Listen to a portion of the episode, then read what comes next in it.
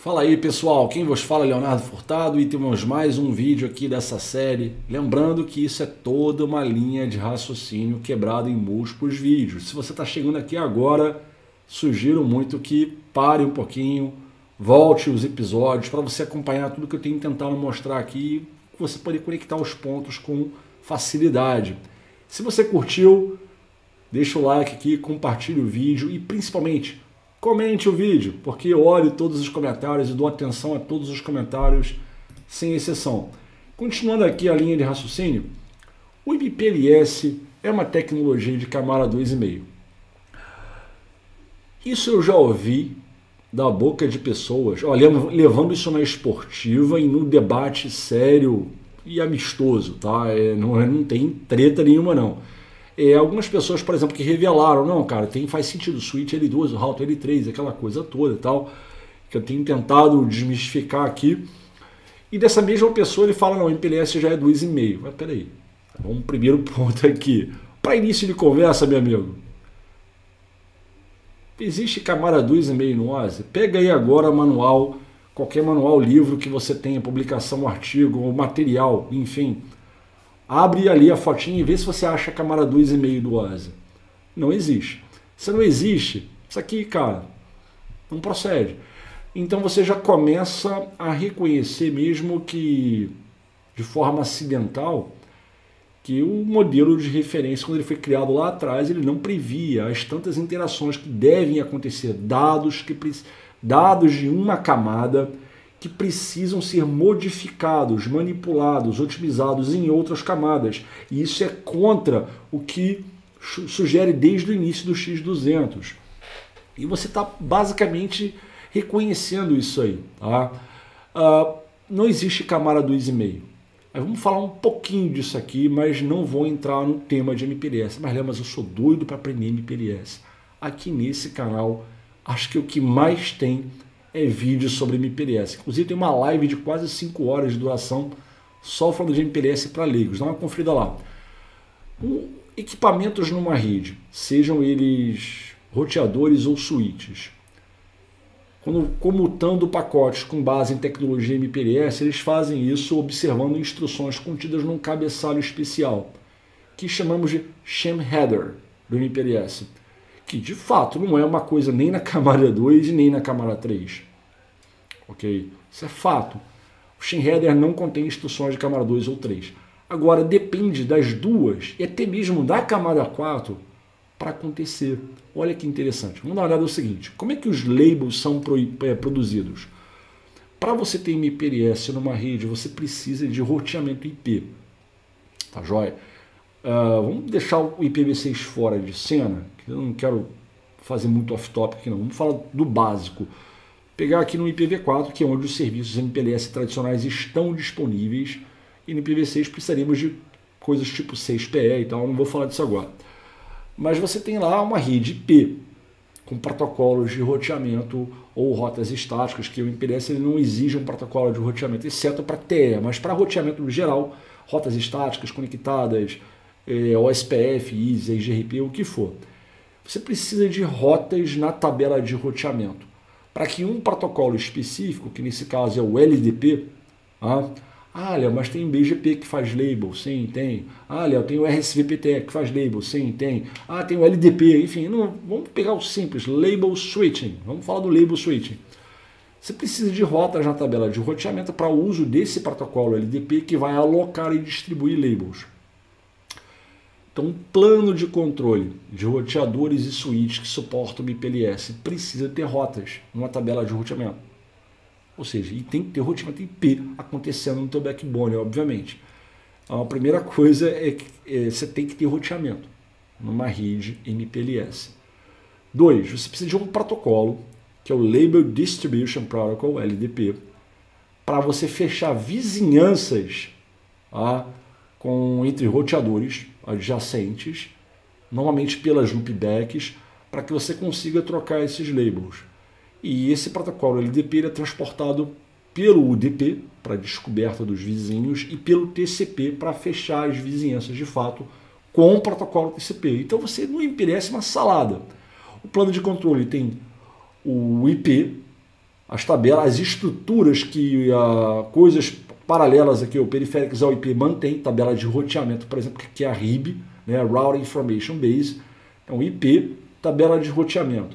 LDP com protocolos de transporte UDP e TCP. Você precisa disso aqui.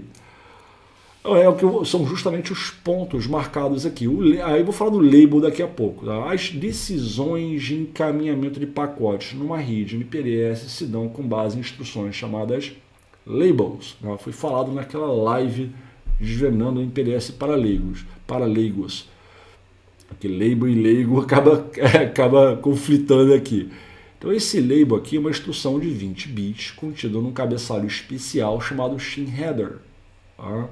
Está aqui, o Steam Header do MPLS.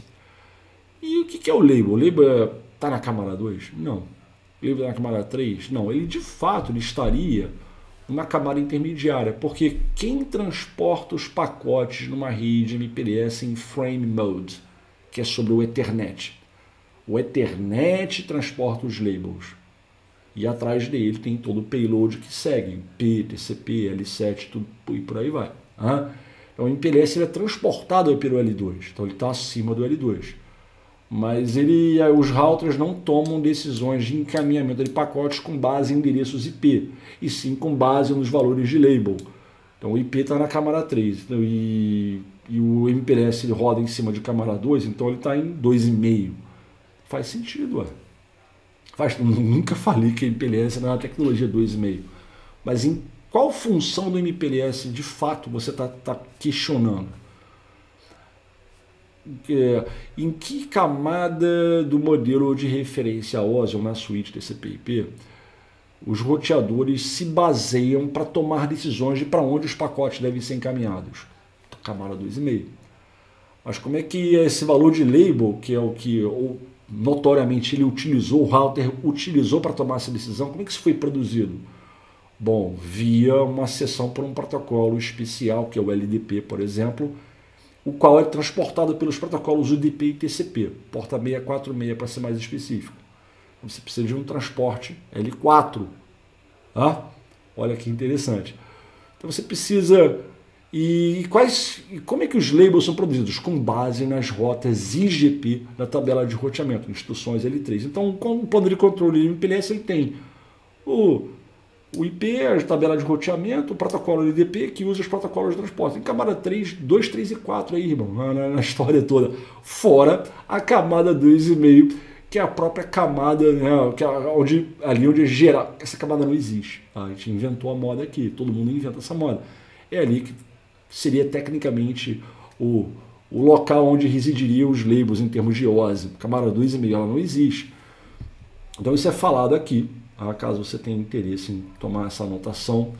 Então, o plano de controle do MPLS depende de componentes de camada 3 para funcionar. E o protocolo que viabiliza isso, que é o próximo slide aqui, ops, que é o próximo slide aqui, né, você precisa de protocolo LDP, que é transportado pelos protocolos UDP e TCP especificamente. O UDP é mais para você descobrir os vizinhos, o TCP fechar a conexão entre os vizinhos para que haja troca de labels. Então você precisa de um protocolo que é transportado por camada 4. O processamento de pacotes numa rede MPLS, obviamente, se dá com base em instruções que, novamente, o, o quadro internet é recebido pelo roteador.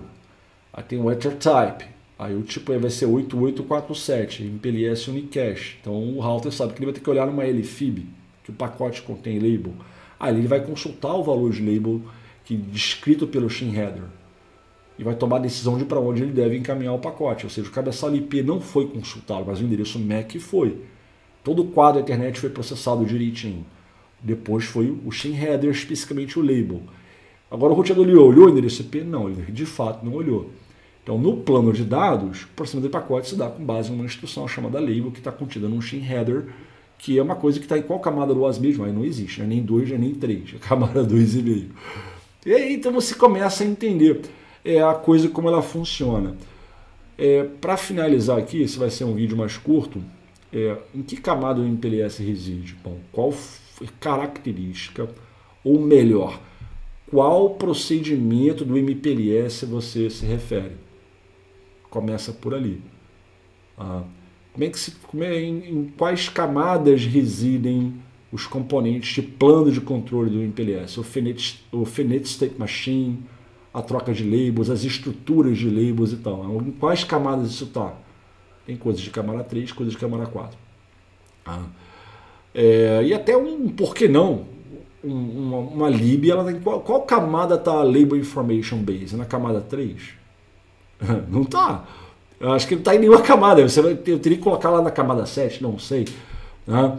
Então, qual componente, em qual camada do modelo de referência OSI atua um protocolo LDP, o qual é responsável por descobrir vizinhos, estabelecer conexões e trocar labels? Eu sei que usa TCP e UDP, então está acima da camada de transporte. O LDP não é um protocolo de transporte, ele é um protocolo então tá para mais para uma aplicação do que para transporte. Ele roda sobre o TCP e o UDP.